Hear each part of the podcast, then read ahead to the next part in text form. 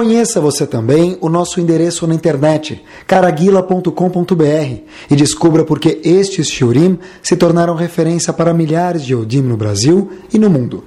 Torah Sound, aproximando a Torá de você de forma autêntica e agradável. Fique agora com mais um shiur do Rabino Caraguila. Boa noite para todo mundo. Nosso shiur já tem, Baruch Hashem, 12 anos de idade. E eu escutei eu descobri faz uh, pouco tempo atrás que tinha um Yehudi, uma mulher Yehudiá que mora em Hong Kong. Como eu descobri que tem uma mulher Yehudiá que mora em Hong Kong? Porque eu recebi um e-mail de uma senhora aqui brasileira que mora em Hong Kong Yehudiá, falou, só para o senhor saber que estou aqui em Hong Kong, escutando o, senhor, o shurim do senhor pela internet, tá bom? Então queria participar vocês disso porque vocês são sócios nessa nesse projeto que Baruch Hashem tem algumas centenas e milhares de pessoas toda semana que a gente tem o Zehut de poder propagar a Torá. Eu ver hoje, Bezat Hashem, um tema pessoal que é central na vida do, do Yehudi e a gente vai ver o enfoque da Torá só sobre um tema, como a gente sempre fala, um assunto só. Um dos assuntos que aparece em Sefer Bereshit, no primeiro livro da Torá Kudoshá, aparece, todo mundo conhece, quando Yosef ele foi se encontrar com os irmãos dele. Só para a gente lembrar mais ou menos, essa história aconteceu no calendário judaico no ano de 2216. Mais ou menos, arredondando, 3.550 anos atrás. A história aconteceu mais ou menos 3.550 anos atrás. O que acontece, pessoal? A Torá conta para a gente a história, e na verdade, sempre que a gente lê uma história da Torá, eu penso comigo mesmo, sei que isso é verdade, que a história não é uma história que aconteceu. Porque se aconteceu há mais de 3 mil anos atrás, o que, que tem a ver isso comigo no Brasil no século 21? Então tem que ser que tem alguma coisa a ver com a gente. Comecei a procurar um pouquinho o que, que essa história de Yosef lembra a gente 35 séculos depois, morando aqui no Brasil, aonde for no mundo, pessoal, século 21. Vamos lembrar um pouquinho a história. Yosef foi vendido pelos irmãos, 12 tribos, quando ele tinha quantos anos de idade? 17 anos de idade. Quer dizer, 17 anos de idade, o que uma pessoa é hoje em dia? Um adolescente. Ah, mas talvez Yosef já era diferente, porque já foi muito tempo atrás, ele era muito mais homem, vamos chamar assim. A Torá conta para a gente que quando Yosef foi vendido, ele ficava, ele era chamado de Nar, um jovem, um adolescente, e como a gente sabe disso, ele ficava penteando o cabelo. Talvez ele aproveitou que ainda não tinha caído, então, Yosef ficava penteando o cabelo dele. Quer dizer, imaginem só hoje em dia, pessoal, um adolescente com 17 anos de idade foi vendido. Aonde ele é vendido? Jogam ele num calabouço. E falam para o pai, olha, acabou, esse menino morreu. Não foi, não contaram que eles venderam, esse menino morreu. Yosef é vendido, por sorte, entre aspas, de um grupo para outro, de um grupo para outro, de um grupo para outro, até que no fim, depois de algumas vendas, Yosef, 22 anos depois, se encontra agora no Egito e ele é o big shot, ele é o CEO, ele é o vice-presidente do Egito. O Egito é uma das potências mundiais do mundo.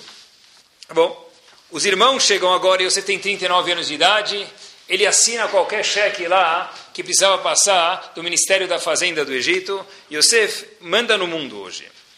O único lugar que estava tendo comida naquela época, onde era? O Egito. Os irmãos não moravam no Egito, precisavam de comida, então eles vêm suplicar para esse vice-presidente do Egito, que eles nem sabem que era Yosef, por favor, dá um pouco de comida para a gente, a gente quer comprar. Yosef olha para eles, o que, que ele logo enxerga nos irmãos, pessoal? O que, que ele vê nos irmãos? Lembrem a história, nós, irmãos, vendemos você. Por azar, Yosef, você ainda está vivo. 22 anos depois, ele ficou num calabouço, ele foi vendido, Quer dizer, arruinaram a vida dele. Tá certo que ele acabou virando vice-presidente do Egito, mas ainda assim, tudo diria que o quê? Que os irmãos queriam matar ele. De fato, os irmãos o que, que fizeram?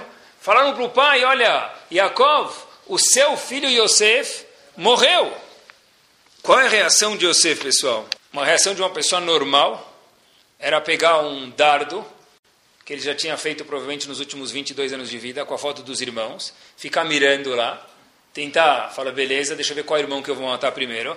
Quando Yosef vê que os irmãos estão na frente dele, eu não sei se Yosef tinha bigode ou não, mas ele ia pegar o bigode dele e fazer assim, hum, ulala, sim? Agora é minha vez de me vingar. É minha vez de me vingar. E a Torá conta para a gente, pessoal, o que, que Yosef fez. A Torá fala para a gente, pessoal, uma bomba, um passuco simples, mas é uma bomba esse passuco. Em Sefer Bereshit, no Perek Membet, pasuk Tet, leio um pedacinho do passuco, está escrito o seguinte, Vaiskor Yosef et achalomot asher chalam laem. Quando Yosef viu os irmãos, ele viu uma coisa só. Puxa vida, os sonhos que eu tive, eu tive um sonho, que eu ia ser talvez um presidente, um vice-presidente em algum lugar, e os irmãos, vocês, iam vir se ajoelhar para mim. Uau, que legal, o sonho se concretizou. A única coisa que Yosef viu, pessoal, foi o quê? Vocês agora, irmãos, me deram a oportunidade de concretizar esse sonho. Esse sonho era uma profecia de Hashem para ele. Esse sonho se concretizou que eu precisava que vocês, irmãos, se prostrassem para mim, e agora vocês precisam de comida, vocês se prostraram para mim, o sonho, a profecia de Hashem se concretizou. É incrível, pessoal, quando eu li isso, eu falei, impossível isso. Como pode ser que Yosef agiu dessa forma? Aí algumas pessoas vão falar, talvez. Yosef, é óbvio, porque Yosef, qual é o apelido de Yosef? Yosef é chamado Yosef a? Tzadik. O que é tzadik em hebraico? Justo, fantástico. Eu logo respondo para alguém que me fala isso, que Yosef era chamado Yosef a tzadik. Mas nunca Yosef a malach, o anjo. Por mais que ele era um tzadik, um justo, mas um justo, pessoal, vou contar um segredo para vocês. Um justo também tem sentimentos. Se uma pessoa chegar para um grande Rav dar um tapa na cara dele, ele não vai falar para a pessoa Abu Sakana, meu querido. O que ele vai falar? Que? Vai embora daqui. Quem é você para me bater? Quer dizer, Yosef, apesar que ele era Yosef Atzadik, nunca foi um anjo. Como pode ser que um ser humano, que apesar que era um grande tzadik, um grande justo, mas era um ser humano, ele falou para os irmãos puxa vida, sorte que vocês estão aqui, agora a profecia se concretizou. E todo o remorso que ele tinha por eles, e toda a raiva, talvez, que ele tinha que ter por eles, cadê isso, pessoal? Aonde foi passar toda essa situação incômoda de ser vendido, de parar num posto e sofrer 22 anos como ele sofreu? Como que Yosef se comportou dessa forma?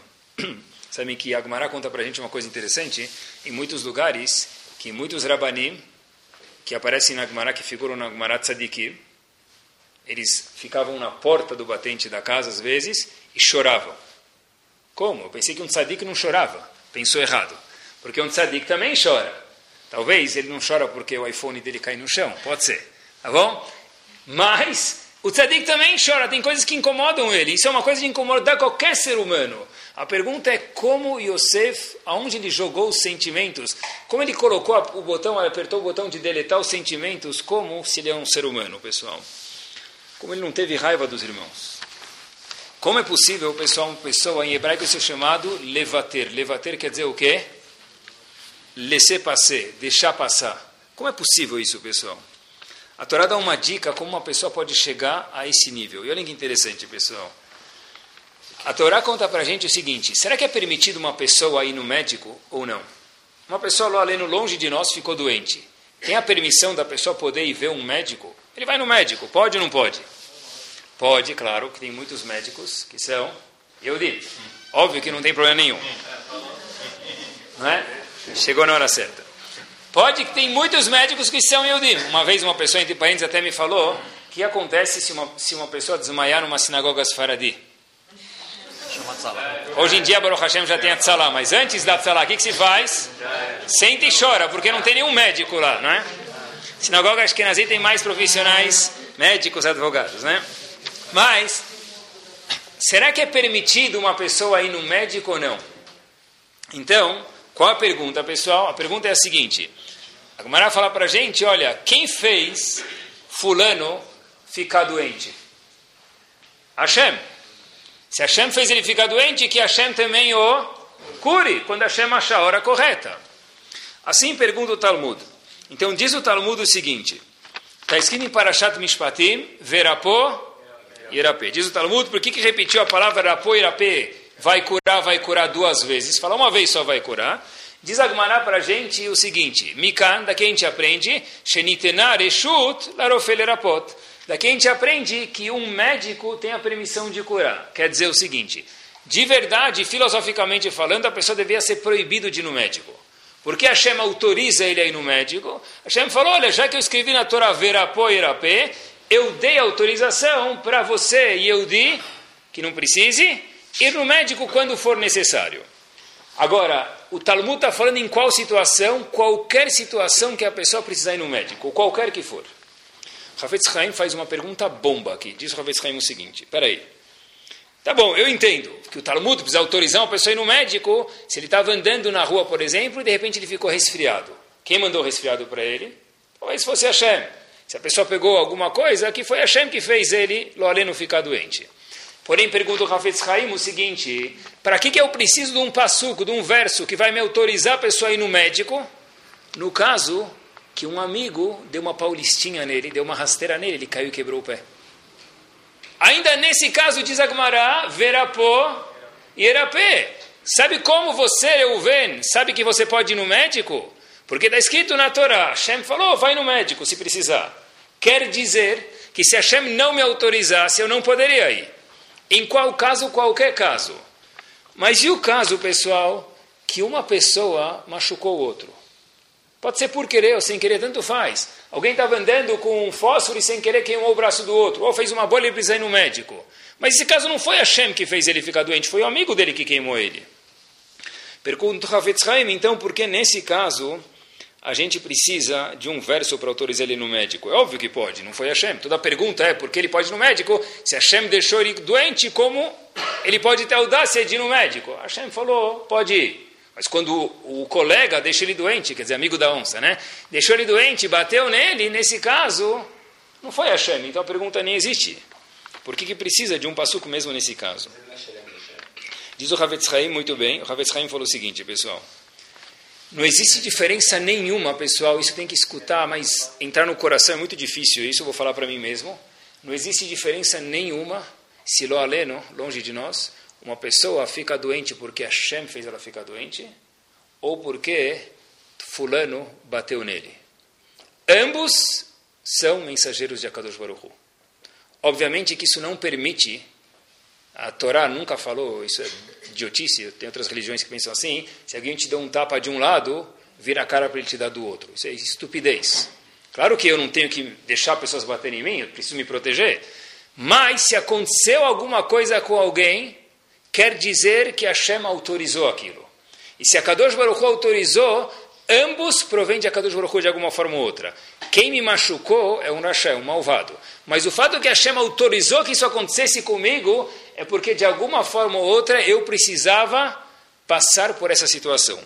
Então a resposta, já a pergunta não existe mais. Por quando Hashem precisa autorizar a pessoa a ir no médico? Sempre. A gente perguntou, o Ravetz Haim perguntou o quê? Ah, mas se uma pessoa machucar outra, não foi Hashem. Diz o Ravetz Haim besteira. Certeza em todos os casos, tudo que acontece com a pessoa é Kadosh Baruch Hu. Se a gente fizer um parênteses aqui, pessoal, e a próxima vez, eu sei que é muito frequente isso em São Paulo, a pessoa vai virar de faixa, ele olha para os três espelhos no carro, não dois, porque dois não é suficiente, ele põe a cabeça para fora, ele coloca o pisca, e quando ele vai virar, quem aparece? Motoboy. O famoso motoboy. Sim? Ele passa. E aí, obviamente, quando você vira, ele levanta a mão e chega até a nossa décima geração lá atrás. Todas as cobrinhas do jornal, do gibi, ele vai até a décima geração, né? Tá bom. Aí, pessoal, tá bom.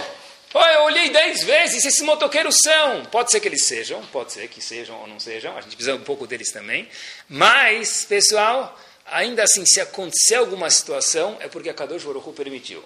Se não, depois de eu ter olhado, a Kadosh Baruch não ia permitir que o motoboy levantasse a mão, ou qualquer situação que seja, que ela não me cumprimentou no supermercado, ou que ele veio de cara fechada no elevador, meu vizinho. Se eu não precisava passar por isso, a Kadosh Baruch nunca ia autorizar que isso acontecesse. Existe um livro que comenta as 613 mitzvot, chamado Sefer Achinuch. Ele fala o seguinte, sempre que acontece uma coisa, diz ele, por exemplo, que uma pessoa envergonha a outra, que A envergonha B, a pessoa, sabendo que A foi envergonhado por B, A tem que entender que o meu foco de raiva não pode ser em quem me envergonhou. Eu posso ficar chateado que ele me envergonhou, e, obviamente, que eu não vou talvez ser o melhor amigo dele. Posso até ir no Bedi, no tribunal, cobrar ele que ele me envergonhou. Tem um valor monetário isso. Mas depois disso, ou junto com isso, eu tenho que entender que o que é? Puxa vida, o que, que eu fiz para Kadosh Baruch me fazer passar por essa situação? Porque nada acontece por acaso, inclusive quando outra pessoa age conosco. Se a Kadosh Baruch fez isso acontecer, é porque tem alguma razão, pessoal. Qual a razão? Só a pessoa sabe. Essa é a diferença que existe entre emuná e bitachon. Quando se fala em fé, a gente usa muito as duas palavras no hebraico, muitas vezes a gente usa duas palavras que parecem ser igual. Emuná é confiança e fé, e bitachon também é confiança e fé. O Razonish fala para a gente que existe uma diferença tremenda. Emuná é a teoria. O que a gente está falando agora? Emuná é confiar em Hashem na teoria. O que, que é bitachon? Na prática. Emuná, eu, eu acredito em Hashem. Eu falo isso 200 vezes, eu falo Terrilim, eu rezo, coloco o Tufilin. Bitachon é o quê? Do meu lado, abriu outra loja que vende a mesma mercadoria que eu vendo. Agora sim eu vejo se eu tenho emuná e bitachon também ou não. Emuná é quando eu leio, quando eu falo. Bitachon é como eu vou reagir com um cara que abriu a loja do meu lado. Se a permite que ele abria, ou ele abriu sem que a permitisse o que for, agora como eu vou reagir com ele? Bitachon, pessoal, que é a parte difícil, emuná, é a confiança em Hashem, mas não é na parte teórica, mas sim na aula prática. E pessoal, quando se fala de levater, de saber abrir mão para as outras pessoas, a gente entra no bitachon. Será que eu confio em Hashem de verdade ou não? Eu sei que é mais fácil falar 200 terrilim por dia do que um ato de confiar em Hashem. Não que falar terrilim não seja importante, mas um ato de confiar em Hashem é muito mais difícil. Porque a gente tem que viver isso, pessoal. Essa é a prática. Se aconteceu é porque a Kadosh Baruch Hu queria. Olhem como grandes pessoas tinham isso no sangue, nem precisavam pensar nisso. A história se passa num lugar chamado Uradin, que todo mundo talvez já ouviu falar. Se vocês procurarem no Rav Google, vocês não vão achar Radin. Procurarem no Rav Google, Radun, vocês vão achar. Radun era a cidade do Hafetz Haim. Você vai ter que colocar muito zoom no mapa para ver um, nem feijão, um oitavo de um feijãozinho no mapa, que era uma cidadezinha pequenininha, que hoje tem muitas tavernas e bares, que é só por isso que ela é conhecida. Mas junto com isso, no mapa de Akadosh Baruch Hu, essa cidade é maior do que Washington. Quem morou lá? O ilustre Hafetz Haim, Rav Israel Meir Akoven, Miradin. Faleceu em 1933, quer dizer, não é história de dois mil anos atrás. Hafetz Haim, uma vez, veio, pessoas visitar ele de todos os lugares. Até hoje, quem quiser visitar a casa do Hafetz Haim, ela existe. Casa não vou dizer, mas é um cubículo. Mas essa era a casa do Havetz Haim. Uma vez veio um senhor de posses que precisava consultar o Havetz Haim. Então dirigiu de longe para chegar naquela cidadezinha. E ao ir embora, ele falou para o Havetz Haim, Rav, eu quero te agradecer. Como eu posso te agradecer? Diz o Havetz Haim para ele, um Hazako Baruch, ou Havetz Haim era Ashkenazi, um Shikoyach, that's it, enough, já basta. Tá bom? Mas ele falou, olha, Rav, eu quero muito te agradecer, o senhor me ajudou muito. O Haim falou, já agradeceu. O cara foi um pouco mais persistente, voltou para lá, falou, Rav, eu sei que aqui na Europa é muito frio, eu comprei um par de luvas para o senhor e vou deixar aqui. O Rav Haim falou, eu vou aceitar porque o frio aqui é de doer mesmo, eu vou aceitar o seu par de luvas e vou agradeço. O Rav Haim aproveita, estava inverno, ganhou um par de luvas, entra no trem, vai viajar, ele chega no trem, e está muito frio, só que, obviamente, quando está frio, o que, que, todo mundo faz? Fecha as janelas. Talvez Haim senta. Passado um tempo, cada vez vai ficando mais e mais e mais calor. Um monte de gente aglomerada dentro de um trem com a janela fechada, o calor vai cada vez ficando maior e maior e maior.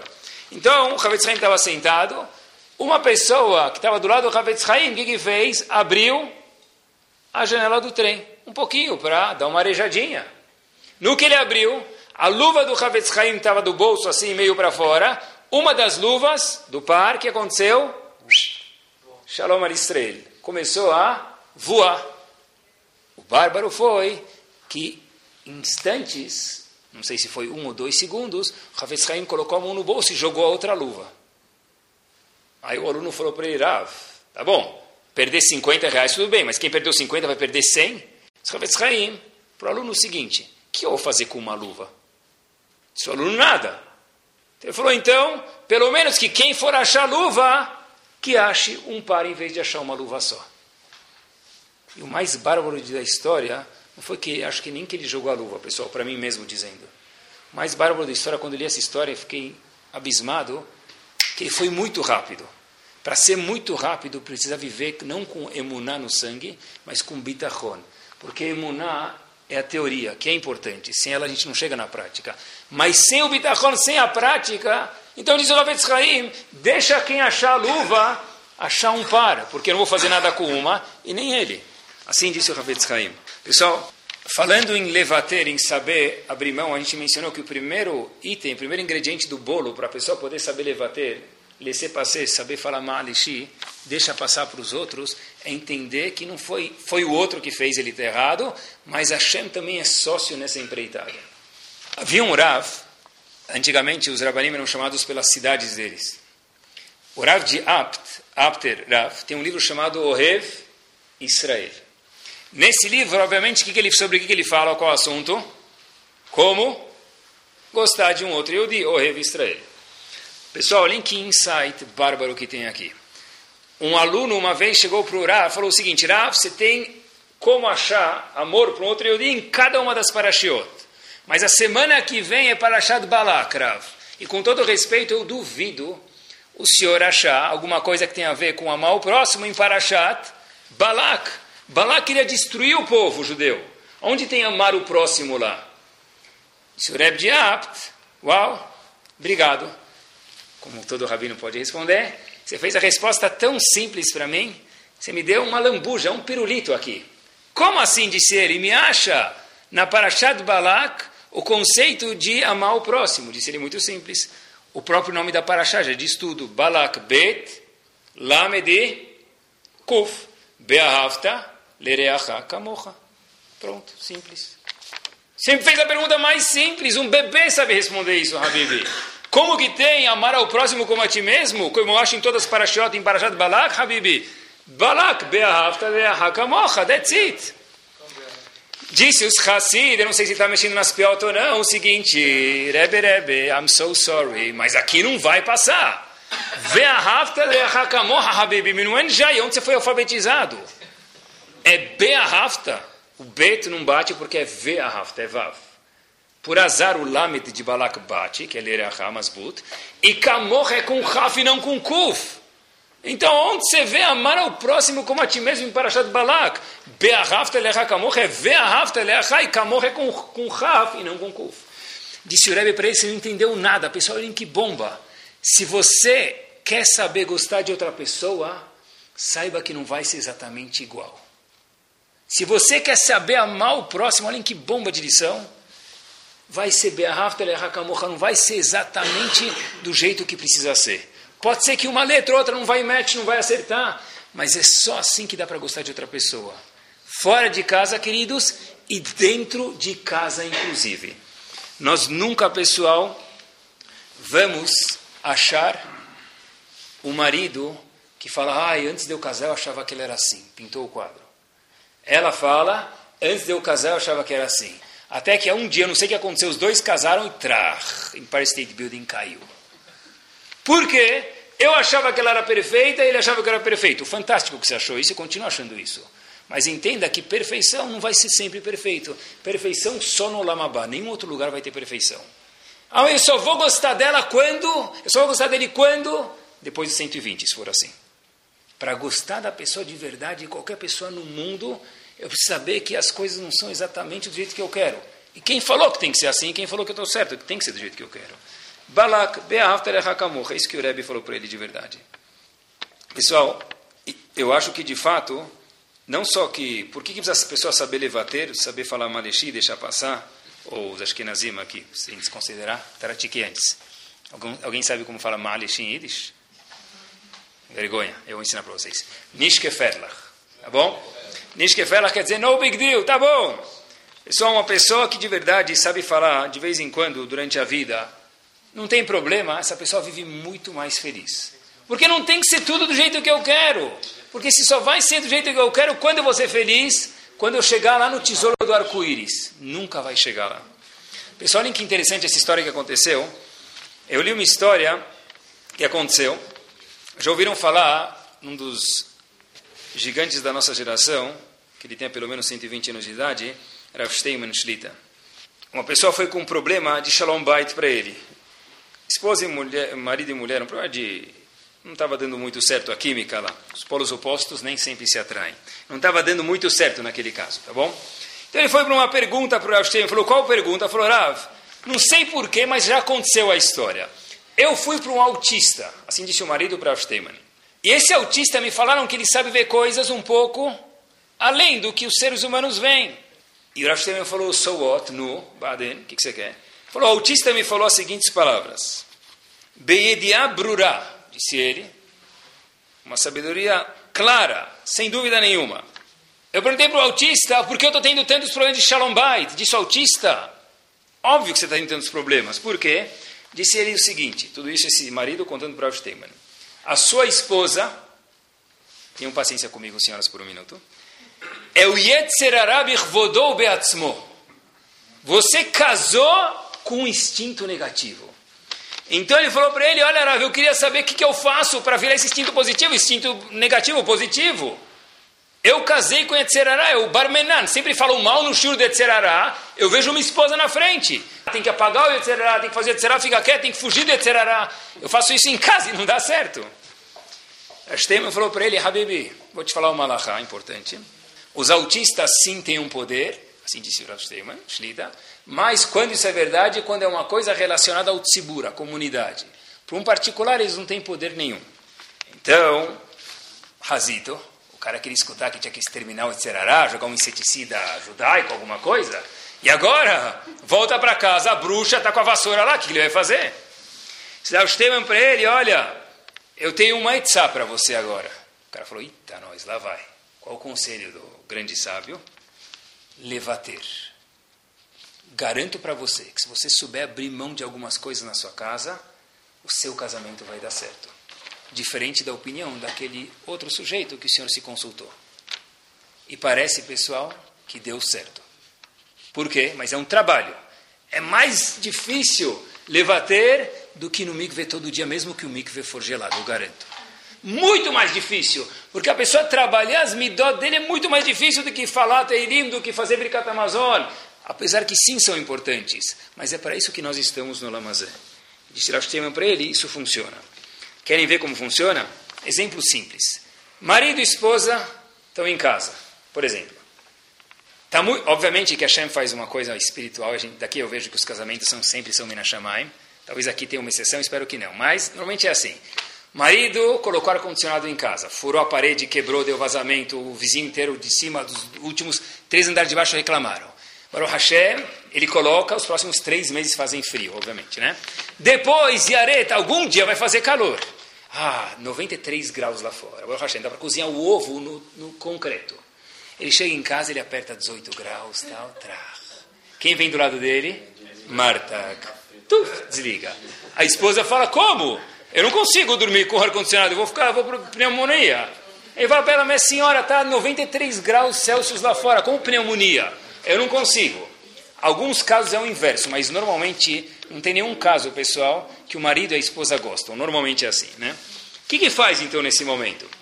Ou, outro, quer dizer, no carro é muito mais fácil isso, né? Porque no carro você coloca de um botão, tem dual air conditioning, né? Então você põe de um lado 18, do outro lado você põe aquecedor, ela fica feliz no polo norte e fica feliz no polo sul, né? Kulam smehim. Não é feliz. Pessoal, agora, o que, que acontece, pessoal? Só mais um exemplo. O que, que você quer fazer nas férias? O que ele fala, ela vai falar o inverso. Então ele já vai falar o inverso para dar certo. E justo aquela vez, ela não quer. Ela quer o que ele falou. E, então ele fala, eu quero ir para a praia, ela quer ir para a montanha, ou vice-versa. Mas eu queria justo ir para a praia. Falou, mas essa semana eu quero ir para a montanha. Mas eu quero pra... E fica naquele vai e volta, vai e volta, vai e volta. Aí acontece uma cena muito interessante. Vamos voltar ao exemplo do ar-condicionado, só um exemplo, que a gente falou antes. O marido fala, puxa, está vou ligar o ar-condicionado. Ela fala, como vai ligar? Está um frio aqui, não dá para ligar. Mas como frio? Eu preciso dormir de meia, mas meia está tá muito calor. Não, não vai ligar. Até que o marido chega e fala, tá bom, sabe o quê? Você tem razão. Para mim está muito calor, mas eu vou deixar desligado, já que é isso que você quer, eu te entendo. Aí o que acontece normalmente? A mulher fala, não, então liga. Quando acontece isso, fala, puxa vida, tem que colocar os dois na lista de lemada da sinagoga. Até um minuto atrás, ele falou: liga, não liga, liga, não liga, liga, não liga. 16 horas, ninguém decidia nada. Agora você falou para ela, tá bom, então não vou ligar o ar-condicionado, automaticamente ela falou, então liga. Não, então eu vou para a praia. Não, não, então eu vou para te agradar para a montanha. Mas o que aconteceu agora? A resposta é a seguinte, pessoal. Quando a pessoa, como disse Rav Shlita, a pessoa ela é mevater, nunca ela perde. A pessoa que sabe abrir mão, ela nunca perde. Por quê? Porque na vida muitas coisas, por trás disso, psicologicamente falando, está o cavô da pessoa, está a honra da pessoa.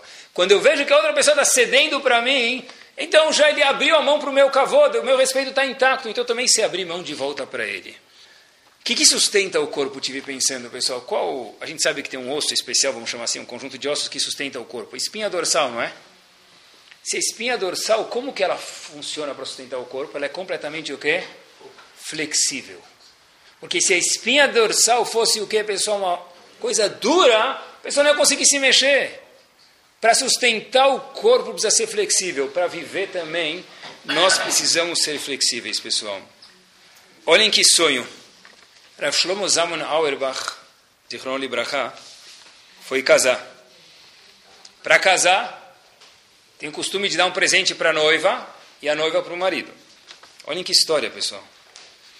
Ele chega para ela e fala o seguinte: Olha, a gente está indo casar, eu quero te dar um presente, mas dinheiro, infelizmente, não tenho nada que eu possa te dar. Anel, Nada um anel. Que tipo de anel vou te dar que vai te honrar? Não vai ser bonito. Não vai ser um anel de diamante, um anel de ouro. Não, não tenho para te dar isso. Então ela chegou, ele chega para ela no, no dia do noivado e fala para ela, mas eu tenho um presente que sim eu vou te dar. Falou, o quê?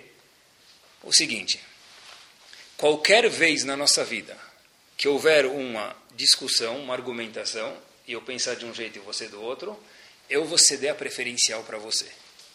Eu vou saber levar ter. Por isso, talvez estive pensando, pessoal, que depois que a esposa dele faleceu, ele ainda estava em vida, ela faleceu primeiro. Ele falou o seguinte, famosa história, se não conhecem, que conheçam agora. Existe um costume, existe uma alahá de pedir desculpa para o falecido depois dos 120 anos bem-vividos. Eu não vou fazer isso, disse Rav na hora. Tu não ficou olhando, mas por quê? Foi porque eu não tenho nada para pedir desculpas para ela. Nós nunca na vida discutimos um com o outro. A gente pensava diferente, isso é normal, mas a gente nunca discutiu, pessoal. Descobri hoje com vocês onde começou isso, porque no casamento ele falou para ela: Eu vou saber levar ele para você saber ser flexível, espinha dorsal, abrir mão para você, não vai ser tudo como eu quero. E o presente da esposa, Rav Shlomo Zalman também não ganhou um relógio. Falou: Não, não, esse é o meu presente para você. Eu quero ser, me bater, abrir mão para você, pessoal. Eu sei que as mulheres aqui gostam de joias, vão ganhar joias se Deus quiser também, mas certeza que qualquer esposa, em especial o marido também, ia gostar de, puxa vida, esse é um presente mesmo. Que nem tudo, em qualquer aspecto físico, emocional, tem que ser do jeito que ele quer ou do jeito que ela quer. A gente tem que saber que às vezes a gente vai saber, um com o outro, se organizar. Tive pensando, às vezes, pessoal, a gente vive muito, assim, é muito pequeno, me permitam a palavra. Dá para ver muito mais amplo, querem ver? E acho que isso tem a ver, obviamente, com o tema de hoje, que é saber abrir mão para o próximo, ser um pouco mais flexível com os outros, e mesmo conosco mesmo. Não ser muito exigente. Não saiu exatamente do jeito que eu queria. Tá bom, quem falou tem que ser do jeito que você queria. Às vezes, se eu queria tirar nove na prova, porque eu estudei tanto, e se você tirar oito e meio, como eu sempre digo, dez anos depois, ninguém nem vai saber a cor dos nove, dos nove e dos oito e meio. Não faça um big deal disso daqui. Não tem que ser do jeito que a gente quer sempre. A gente vai ser mais feliz assim. Uma história aconteceu no ano de 1800 com o famoso Rav Chaim Volozhin, que foi o chefe da mãe das yeshivot. Duas pessoas chegam para ele com argumentação. Com argumentação, esse terreno é meu. O outro fala, não é meu. O outro fala, não é meu. O outro é meu. É meu, é meu. Esse é meu, é meu, é meu. Durou meia hora. Rav Chaim Volozhin viu que eles não saíam daqui. Falou para eles, olha, me conta a argumentação. Qual a razão de cada um? Começaram a contar para ele. Ele escutou o argumento uma vez, escutou duas vezes. Falaram, tá bom. A Chaim Volozhin fala, onde esse terreno? Falam para ele, olha, Rav, é meia hora aqui da cidade. A Chaim Volozhin falou, vamos para o terreno. Chegam no terreno. Fala, é aqui o terreno, mas qual a diferença? Qual que é o terreno, Rav? A Chaim Volozhin falou, os dois foram, tá bom. Vocês podem repetir para mim o argumento de cada um de vocês? Repetiu uma vez. A Chaim Volozhin pede mais uma vez. Falam, coitado, o que aconteceu com ele? A gente já falou lá duas vezes, aqui a segunda vez, não mudou nada. Precisa vir até o terreno para decidir de quem é o terreno, a quem pertence o terreno. Pior de tudo, Rav Chaim Volozhin abaixa a cabeça, coloca o ouvido no chão, fica alguns segundos e depois levanta. Aí que eles falaram, puxa vida, alguma coisa aconteceu aqui. É a quarta vez que a gente repete. A gente vê até o terreno, ele está escutando o terreno agora? Perguntam Rav, com todo respeito, o senhor é um gigante no mundo e no mundo de Torá? O que, que o senhor colocou a cabeça no chão? Se Rav Chaim para ele o seguinte, o terreno está falando para mim o seguinte, Reuven fala que o terreno pertence a mim, e dá sua argumentação. Shimon fala que o terreno pertence a mim, e dá sua argumentação. Então, porém o terreno está falando diferente. Pessoal, Yonin que forte. Os dois pertencem a mim. Os dois, Reuven e Shimon, pertencem a mim. Porque algum dia depois dos 120 anos bem vividos, todo mundo vai parar embaixo da terra. Então, será que vale a pena tanta briga por tanta coisa, pessoal? Quantos milhões de dólares valem quando dois irmãos não podem sentar numa mesa de Hag juntos? O que, que, vale tudo isso? Não vale nada, não vale um peanut, um, um one dime não vale isso aqui. Quanto vale propriedades e riquezas e relógios e carros e territórios e quando tem dois primos, dois cunhados, mas quanto vale tudo isso? E onde começa? Começa com nós sabendo levater, saber abrir mão. Saber abrir mão. Ah, mas eu quero o dinheiro de volta. Esse dinheiro nem existe mais. O que você quer de volta? Ganha teu lamabá e teu lamazé, trabalha suas midot. É muito difícil, pessoal. Mas a pessoa precisa, para ela pessoa, a pessoa viver bem, a pessoa precisa, em muitos casos, saber levater. A gente vai lembrar desse shiur sempre que rezar me dá, se Deus quiser. No fim da Amidah, qual é a última frase que a gente fala na Amidah, Shaharit, Minhar, Vit, qualquer Amidah, em qualquer festa que for? Ose Shalom. Diz Ravi, Isaac Sher, antes da pessoa falar Ose Shalom, que Hashem faz a paz, o que, que ele faz? Qual o ato que nós fazemos? A gente dá três passos para trás. Por quê? Não é por acaso. Porque se a pessoa quer ter paz na vida dele, com os outros ou consigo mesmo, saiba dar três passos para trás. Saiba ceder. Vou três passos para trás e daí? Isso é o ser shalom. Diferente do que nem sempre dá para fazer, né? O, contam que o Lula, vocês conhecem o Lula que fez? Contam que, acho que é verdade a história, que o Lula tava, falou que o, o povo estava, o Brasil está na beira do precipício. O que, que fazem? Nós demos um passo à frente, disse o Lula. Nesse caso, um passo à frente não ajuda. Mas para ter paz, galera, é sempre o shalom, dá três passos para trás. É isso que a gente faz. Contam que, uma dica de investimento para vocês. Havia um, um pessoal que ele abriu uma loja têxtil, uma confecção. Ele estava ganhando assim, estava bom, estava bom, e de repente o cara chega no Cris, lá chega na sinagoga de carro novo, apartamento novo, troca de apartamento, compra casa de férias, casa em Miami, e o cara, depois falam, o que aconteceu com esse daí? Ele estava fazendo a mesma coisa que faz agora, confecção, e está todo mundo igual, e ele está agora ficando no vorrish. O que aconteceu? Ele falou, olha, eu não vou poder contar para vocês o segredo. Falaram para ele, não, não tem nada, não tem nada. Até que chegaram para ele e falou, ei, Habib, conta aí o que aconteceu. Falou, olha, eu já fiz um copyright no meu, no meu produto, agora eu posso contar para vocês. Então ele chega lá para os amigos e fala, olha, eu fiz um pijama novo, e esse pijama vende milhões. E com isso que, graças a Deus, eu comprei essas propriedades, eu subi na vida, economicamente dizendo. O que, que tem nesse pijama tão especial? Ele falou, olha, não tem um marido que você pode procurar na rua que não usa meu pijama. Falou, sério, o que, que tem no seu pijama? Ele falou, é melhor do que aquele travesseiro da NASA. Os maridos estão dormindo assim, uma beleza. Mas o que, que tem? Conta pra gente.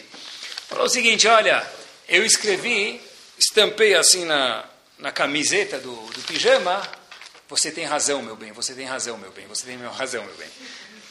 Falou que agora vendeu e todos os maridos dormem como sempre. Na verdade, nessa piada tem um fundo muito bom. É, né? Só, se você colocar na camiseta, você tem razão, meu bem, tem razão, meu bem, falar assim, não vai dar muito certo. Mas a ideia assim, pessoal, é assim mesmo. É a pessoa saber que na batida não funciona, né? Contou que uma vez havia um marido, lembrei agora, havia um marido, também já contei para vocês isso uma vez, mas é muito verdadeiro. Havia um marido que ele casou, e aí depois de um, um mês, dois meses, ele vê o colega dele e fala, e como está o casamento? Ele falou, puxa vida, Está com uma cara assim, parecia Tchabeá. Falou, já? Depois de dois meses já está assim? A gente demora um ano, tal, dois, né? Não, brincadeira. Aí ele fala, olha, já está assim. Ele falou, você não sabe, eu chego em casa, é... parece eu lembro do Egito. Por que você lembra do Egito? É escravidão. Troca a fralda, leva a fralda, limpa o banheiro, tira o banheiro, a empregada não veio. Se ela vem, eu levo bronca porque precisa aumento. E se ela não vem, eu levo bronca porque tem que ajudar. Eu não sei mais o que fazer. Falei, mas como assim? Eu falei, tem que lavar prato, lavar louça. Eu não aguento mais, disse o marido. O amigo dele falou, mas é simples, meu querido. Eu já passei por isso e estou feliz hoje. Falei, o que você faz? Chega em casa, vai para a cozinha onde você lava as louças, tudo, dá um tapa na mesa assim, acabou! Dá um grito assim. A mulher vai sentir intimidada, vai ver quem manda na casa, você nunca mais vai fazer isso. Então o marido vem com aquelas pegadas de elefante para casa, batendo o pé assim, vem batendo o pé forte assim, respira fundo dez vezes, fala, vamos lá, bebe uma aguinha de coco, ele entra lá, vai atrás da pia, respira fundo, fala, agora vou eu. Acabou! A mulher vem lá do fundo, escutando aquela, acabou, vem batendo a perna forte assim, brava. Fala, marido, e aí, Manuel, acabou o quê? Diz para ele, não, acabou o detergente, o detergente acabou. Né? Quer dizer, pessoal, na paulada não funciona nunca na vida. Né? A pessoa tem que saber que, de fato, a gente precisa saber ser flexível. Se alguém está pensando em fazer isso em casa, já tirei a graça. Né? Sabem que na Avdalá existe um costume, a gente talvez muitos não saibam porquê, que a gente mergulha o dedo depois que faz Avdalá no vinho. Alguns colocam no bolso e outros colocam também no bolso e aonde? Na nuca. Né? Não é porque já que vai jogar o vinho fora, joga o, Por que coloca o vinho na nuca, pessoal? Perguntei uma vez para uma pessoa que foi Havruta por mais de uma década do Rav Kanievski, Shlita. Que perguntou para ele e falou o seguinte, a razão que a gente coloca na nuca, olhem porque a gente coloca o vinho, um pinguinho, não é para não precisar mergulhar, só um pinguinho, tá? Não sujar a roupa, que senão vai dar mais problema. Mas um pinguinho na nuca por quê? Porque uma pessoa cabeça dura, na linguagem da Torá, como ela é chamada? Kesheorev, nuca dura. Assim que se fala em, em hebraico. A gente coloca o vinho aqui para o quê? Para que nós próprios sejamos mais flexíveis e menos cabeça dura, pessoal. Olhem que forte, todo Motzei Shabbat. A gente coloca o vinho lá, toda filamida, a gente dá três passos para trás para saber se é um pouquinho mais flexível. E aqui vai o Malachá, pessoal, especialmente nesses dias que é muito importante que a gente saiba. Uma pessoa estava, um aluno estava olhando Rav Moshe Feinstein, julgar um caso, e Rav Moshe Feinstein repete para uma das duas pessoas que estava envolvida no caso, fala o seguinte para ele, fala que você desculpa o outro. Era, esse colega, esse, esse, a pessoa que estava sendo julgada, falou, Moshe Feinstein, como assim eu desculpo o outro? Eu vim aqui no julgamento, o que o senhor fala eu aceito, o senhor já falou que eu perdi o caso, eu aceito. Mas disse ele, mas verbaliza isso, fala eu te desculpo. Falou, mas Rav, eu vim aqui porque eu confio no senhor, não preciso falar eu te desculpo para outra pessoa. Eu confio no julgamento que o senhor falar está valendo. Rav Moshe Feinstein fala para ele, você não entendeu, vou te explicar uma coisa. E olhem que lição, pessoal. No fim de Parashat Vayechi, Rabbeinu Bechai tem uma observação, ele fala o seguinte, a gente sabe que houveram na história do povo judeu dez mártires. Dentre eles, um deles era Rabi Akiva, que todo mundo conhece, que morreu de uma forma muito, muito, muito trágica. Por que houveram esses dez mártires? Ele era uma capará, uma expiação para quem? Aos irmãos que venderam quem? Yosef. Esses rabanim grandes, um deles Rabi Akiva, era uma expiação, uma capará, um perdão para os dez irmãos que venderam Yosef. Pergunta Rabbeinu Bechai, uma pergunta de um bilhão, não de um milhão, pessoal. O seguinte, a gente acabou de mencionar no começo do Shiro hoje que o quê? Que Yosef nunca reclamou com os irmãos. Yosef não tinha nenhuma cobrança contra os irmãos. Então por que teve que ter uma capará, uma expiação para perdoar quem? Os irmãos que venderam Yosef. Rav Moshe Feinstein, para esse pessoa que estava sendo julgado, e falou, por isso que eu estou te pedindo para você falar, Arene morrer, eu perdoo o outro, o seguinte, porque se você desculpar o outro no coração, mas não verbalizar isso, não, não serve. Por isso que houveram dentre eles Rabi Akiva, que foi morto de uma forma trágica, por quê? Porque apesar que Yosef não tinha nenhum ressentimento no coração, já que ele nunca falou, a gente não encontra no Rumash inteiro que ele falou para os irmãos, eu te desculpo, Je te perdone, pode ser em francês, em Yiddish, em árabe, o que for. Eles não foram desculpados. Talvez valha a pena, pessoal, a gente de vez em quando falar para outra metade, falar para os filhos, olha, eu te desculpo, verbalizar isso, porque só falar, ficar no coração, pessoal, de acordo com a Laha, é bom, mas não é 100%. Não é liso, não é uma coisa que a Torá almeja. Isso traz felicidade também. Tem um, pessoa que mora no Rio, ele morava no Rio, hoje ele já não mora mais, e ele trabalhava em algum posto, em algum, não posso dar muitos detalhes, mas vamos dizer uma multinacional. Ele foi morar em Israel, ele se aposentou, foi morar em Israel. Ele chegou lá em Israel, ele sentou, falou, olha, já me aposentei, Eu nunca tive a oportunidade de estudar. Sentou num colele para sentar o quê? Estudar. Pessoa aposentada, já não precisava mais se cuidar de Parnassá, de, da parte monetária. Ele falou que ele viu uma coisa muito curiosa lá, uma, sabe, uma diferença muito grande de quando ele morava no Rio para o colele. O quê? Falou, eu morava no Rio e vi uma coisa muito diferente. Aqui no colele, as pessoas vivem em Israel, nesse colele que eu estudo, nessa casa de estudos, com 1.500 dólares por mês. Onde eu morava, e o posto que eu tinha lá, as pessoas que trabalhavam comigo na mesma sala ganhavam 20 vezes mais isso. 30 mil dólares por mês. Contou isso aqui. Mas tem uma peculiaridade muito estranha aqui. Aonde eu trabalhava, todo mundo estava sempre reclamando porque o outro ganhou alguma coisa que eu não tenho, porque ela tem, porque ele falou bom dia, porque ele não falou bom dia. Estava sempre querendo alguma coisa a mais. Aqui eu vejo que onde eu estudo, eu sinto que as pessoas são muito mais felizes do que lá. E a pergunta é por quê? Porque se a gente quer ser feliz de verdade, pessoal, o show de hoje, a gente tem que ser menos pique, menos reclamão. Para ser menos reclamão, menos requerimentos, a pessoa precisa saber debater mais, entender que não é tudo do nosso jeito. Saber ser um pouquinho mais flexível. Como se escreve um Sefer Torah, pergunta o Talmud, com uma pena. Por que, que escolheram justo uma pena, pergunta Gumara para a gente? Podia escrever com, com, com bambu, podia escrever com outra, com uma pedra, podia escrever. Por que justo uma pena, pergunta o Talmud. Diz o Talmud, para cada vez que você abrir o Sefer Torah e você vê alguém escrevendo num ciúme, ou você vê uma letra do Sefer Torah, lembra que igual que a pena é flexível, assim você também, eu de homem ou mulher, também tem que ser flexível. Quer dizer, escrevemos um Sefer Torah com uma pena, não é porque é mais fofo, não é porque é mais bonitinho, é porque está escrito na Lahá isso, e por que justo assim? Porque da mesma forma que a pena é flexível, nós, Yodim, também precisamos ser flexíveis na prática, já que nosso estudante sempre fala um pouquinho de prática também, quando eu chego em casa, eu falo, olha, puxa, a drachá do Rabi não estava exatamente do jeito que eu queria. Essa vez ele falou mais, falou menos. O ar-condicionado estava muito frio. Obviamente que o ar-condicionado nunca vai estar bom para todo mundo, né? Tá, o ar-condicionado estava muito frio, estava muito calor. O Hazan cantou o mesmo Kadish nesse Yom Kippur e o Yom Kippur passado. Ele, ele, nem lembra o que ele comeu ontem, mas ele lembra que, que Kadish o Hazan cantou. Ou ele começa a reclamar de um monte de coisas, pessoal. Pessoal, isso falta flexibilidade. Quando a gente reclama muito, pessoal, é porque está querendo muito. Quem falou que tem que ser assim? Tem que falar que o Hazan tem que ser exatamente do jeito que você quer. Se você tem uma sugestão inteligente, vai falar para ele, não tem problema. Mas não dá para agradar 200, 300 mil pessoas dentro de uma sinagoga. Para você, nós podermos ser mais felizes em todos os âmbitos, a gente precisa ser um pouquinho mais flexível. Flexível também com a Kadosh Baruch eu acho. Muita gente escuta as pessoas falando, eu não faço tal mitzvah. Mas por que você não faz tal mitzvah? Porque eu não entendo. Quer dizer, tem que ser do jeito que eu quero. Enquanto eu não entender, eu não faço. Mas aí a Torá de Akadosh Baruch Hu é a nossa Torá. Se a gente quer mostrar de fato que a gente gosta de Hashem, a gente é subjugado a Akadosh Baruch Hu, só dá para mostrar isso quando eu não entendo. Ah, eu respeito meu pai e minha mãe porque eu entendo. Mas no andar de elevador, no Shabat, é absurdo isso. Na época de Moshe Rabbeinu não tinha elevador, por isso que ele não andava. Uau, que observação sábia. Sim, tamanho do cérebro de, um, de uma formiga essa observação. Pessoal, eu não entendo. Pode querer entender? Deve. Pergunta. Mas o nosso cérebro tem um limite. E se eu não entendo? Saber que nem tudo na vida nós vamos entender. Um exemplo do cotidiano, para ir terminando.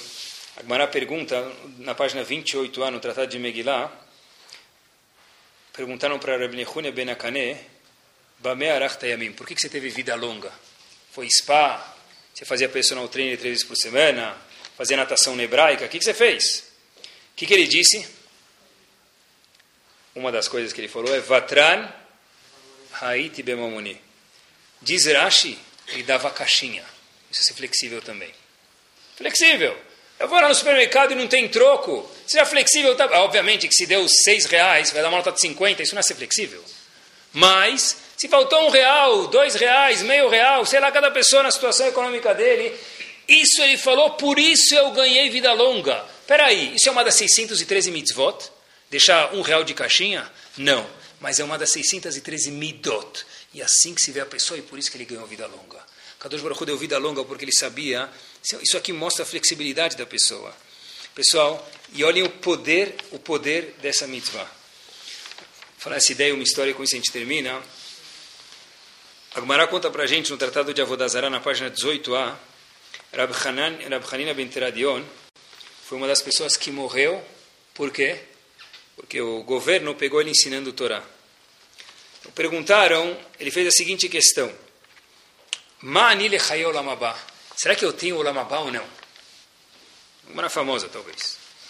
Então, o colega dele falou para ele, me conta alguma coisa que você fez ultimamente. Eu vou te falar se você vai ter o visto para entrar no Lamabá, no mundo vindouro ou não. Então, ele falou o seguinte, olha, eu estava com dinheiro pra, separado para Tzedakah. Eu não lembro em que bolso eu coloquei esse dinheiro. Então o Rabino perguntou para ele, e o que, que você fez? Então ele respondeu, eu acabei dando os dois dinheiros, não sabia qual que era, não sabia se era 50 reais de um bolso ou 100 reais do outro, acabei dando 100, talvez eu dei meu dinheiro. Disse o Rabino para ele, uau, se é assim, Habibi, certeza você vai ter o Lamabá, e não só isso, tomara que eu faça parte do seu Lamabá, tomara que eu esteja sentado na mesma sala que você no Lamabá. E a pergunta que se faz, os comentaristas perguntam, mas como assim? Ele próprio deu a vida, morreu ensinando Torá. Ele foi morto pelo governo ensinando Torá. Porque ele colocou o dinheiro no mão no bolso, em vez de dar 50 reais na dúvida, ele deu 100. Por isso essa resposta é daqui a prova que ele tem o Lamabá? Sim, pessoal. Por quê? Diz Rashi, Vatran bemamonecha. Já que ele soube ser mão aberta. Não é, é que ser esbanjador. Obviamente que a pessoa é ele vai ficar sem dinheiro no fim do mês, não é isso. Mas ele soube não ser muito pique, muito minucioso essa é uma midá que leva a pessoa a não ser mais feliz no Amazé somente, não só ter shalom como se fosse pouco, mas também o passaporte do Lamabá. E como se isso não bastasse, pessoal, vai essa história para terminar. Tem um casal, a história aconteceu em Israel, tem um casal, vou até falar o nome para vocês, que permitiram, o nome é David e Sarah Goldwasser. Esse casal ficou 22 anos sem ter filhos. 22 anos é uma vida quase e que idade eles já estavam, e será que tinha a situação ainda para conseguir ter filhos. Então fizeram tratamentos, todos os tipos de tratamentos necessários e, e não necessários. Foram na, fazer tefilá em muitos lugares santos, mas não estava produzindo frutos por enquanto. A mulher continuava não grávida. Então um colega falou, por que você não vai falar com o Rav Chaim Kanievski? Talvez ele tenha uma opinião para você, ele é um sábio muito grande que mora em Bneibra. Falou, tá bom, eu vou foi lá para o Chaim Kanievski. E o Chaim Kanievski falou para ele, olha, meus queridos, com dor no coração, mas eu vou falar para vocês. Às vezes, Hashem decreta que um casal não tenha filhos. Não tem muita coisa que a gente pode fazer. Quando o casal escutou isso, eles ficaram no chão e começaram a chorar. E falaram as seguintes palavras para o Rav, mas Rav, tem que ter alguma coisa que a gente pode fazer. O Rav pensou, falou a verdade, se vocês querem mesmo, tem que ter alguma coisa que pode fazer. Deixa eu pensar em alguma coisa. Diz Rafael Kanievski, olha, brachá para vocês eu não posso dar. Porque se Hashem decretou, não tem o que fazer. Mas existe alguém que sim pode dar uma bênção para vocês. O quê? Procurem alguém que foi envergonhado e não respondeu para essa vergonha, ficou quieto, sobre levater, sobre ser flexível, sobre, em português bem claro, engolir sapo, e pede uma bênção para eles que talvez vocês vão ter um filho. Beleza. Eles andam na rua, tomara que alguém envergonhe a gente agora, né? Então eles andam, viram sem colocar pisca, mas ninguém envergonha mais a gente. Porque quando a gente precisa ser envergonhado, obviamente, que ninguém envergonha a gente. Tá bom. Paralelamente, na mesma história, acontece que um casal foi procurar uma casa, um apartamento, para comprar em Bnei Brak. Esse casal, Baruch e Rivka, um outro casal, foi procurar uma casa para comprar, foram com um corretor, procuraram, entraram no apartamento e falaram, oh, esse é o apartamento, é o tamanho que a gente precisa, o preço que a gente pode pagar, Mabruk. Quando eles foram falar para o corretor isso, na porta entra uma mulher fala, não comprem esse apartamento. Shubakiri, o que aconteceu? Disse a mulher, olha, nesse apartamento tem uma maldição, se vocês comprarem o apartamento, vocês vão ter um tempo não agradável aqui dentro. Aí esse casal que estava interessado em comprar pergunta, mas como a senhora sabe que tem uma maldição no apartamento? Disse ela, porque eu dei a maldição para o apartamento. Uh, tá bom? Beleza? Que vizinha excelente. Eles foram lá, perguntaram para um Talmud Chacham, que vive hoje em Israel, Rav Nissim Karelitz, e quando a gente tem dúvida, a gente tem Torá, a gente não precisa ter dúvidas, nem viver com dúvida, a gente pergunta para os Rabanim e vive tranquilo. Perguntaram, e o Rav falou, olha, nesse caso, eu escutei a história, eu verifiquei, Mabruk pode comprar, não tem problema nenhum. Não se preocupem com a bronca dessa vizinha de cima, ou de baixo, ou do meio, do que for. Tá bom. Compraram, eles ficaram lá uma semana, duas, três semanas, e eles recebem um convite de bar mitzvah. Falou que beleza, a gente foi já bem recebido pela nova comunidade, eles vão no bar mitzvah. E esse casal, Baruch e Rivka, sentam no bar mitzvah e apresentam para eles, os vizinhos, tal, acolheram ele numa mesa. A alegria durou pouco, obviamente, o que aconteceu? Chega aquela mulher lá com a vassourinha ou sem a vassoura, falando, seus desgraçados, vocês compraram um apartamento, eu falei que tinha uma maldição, vocês não me respeitaram. E começou a esfregar, enxaguar os dois lá no meio do casamento. Os dois sabiam que eles estavam certos, levantaram para falar para essa mulher, olha, vai procurar a tua turma. Quando eles foram fazer isso, quem estava no bar mitzvah também? Aquele primeiro casal que não tinha filho há 22 anos, era Chaim Kanievski, falou, procura alguém que é envergonhado e não respondeu. Então eles falam para aquele casal, por favor, coloca uma batata na boca, come alguma coisa, escuta, não fala nada, não responde. Mas por que ela está envergonhando a gente? Por favor, só fica quieto, depois eu te explico.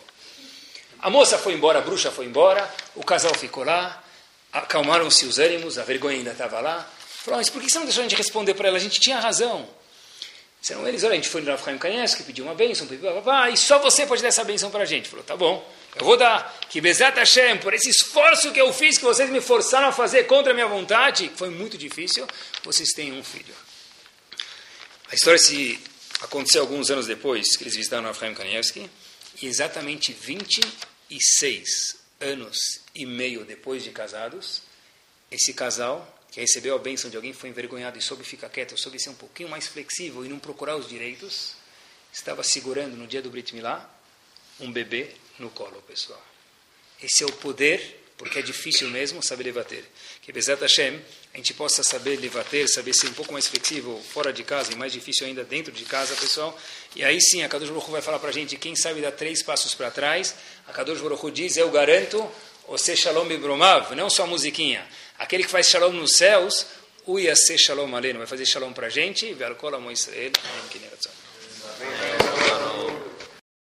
Torah Sound desde 2001, aproximando a Torá dos Yehudim e de você.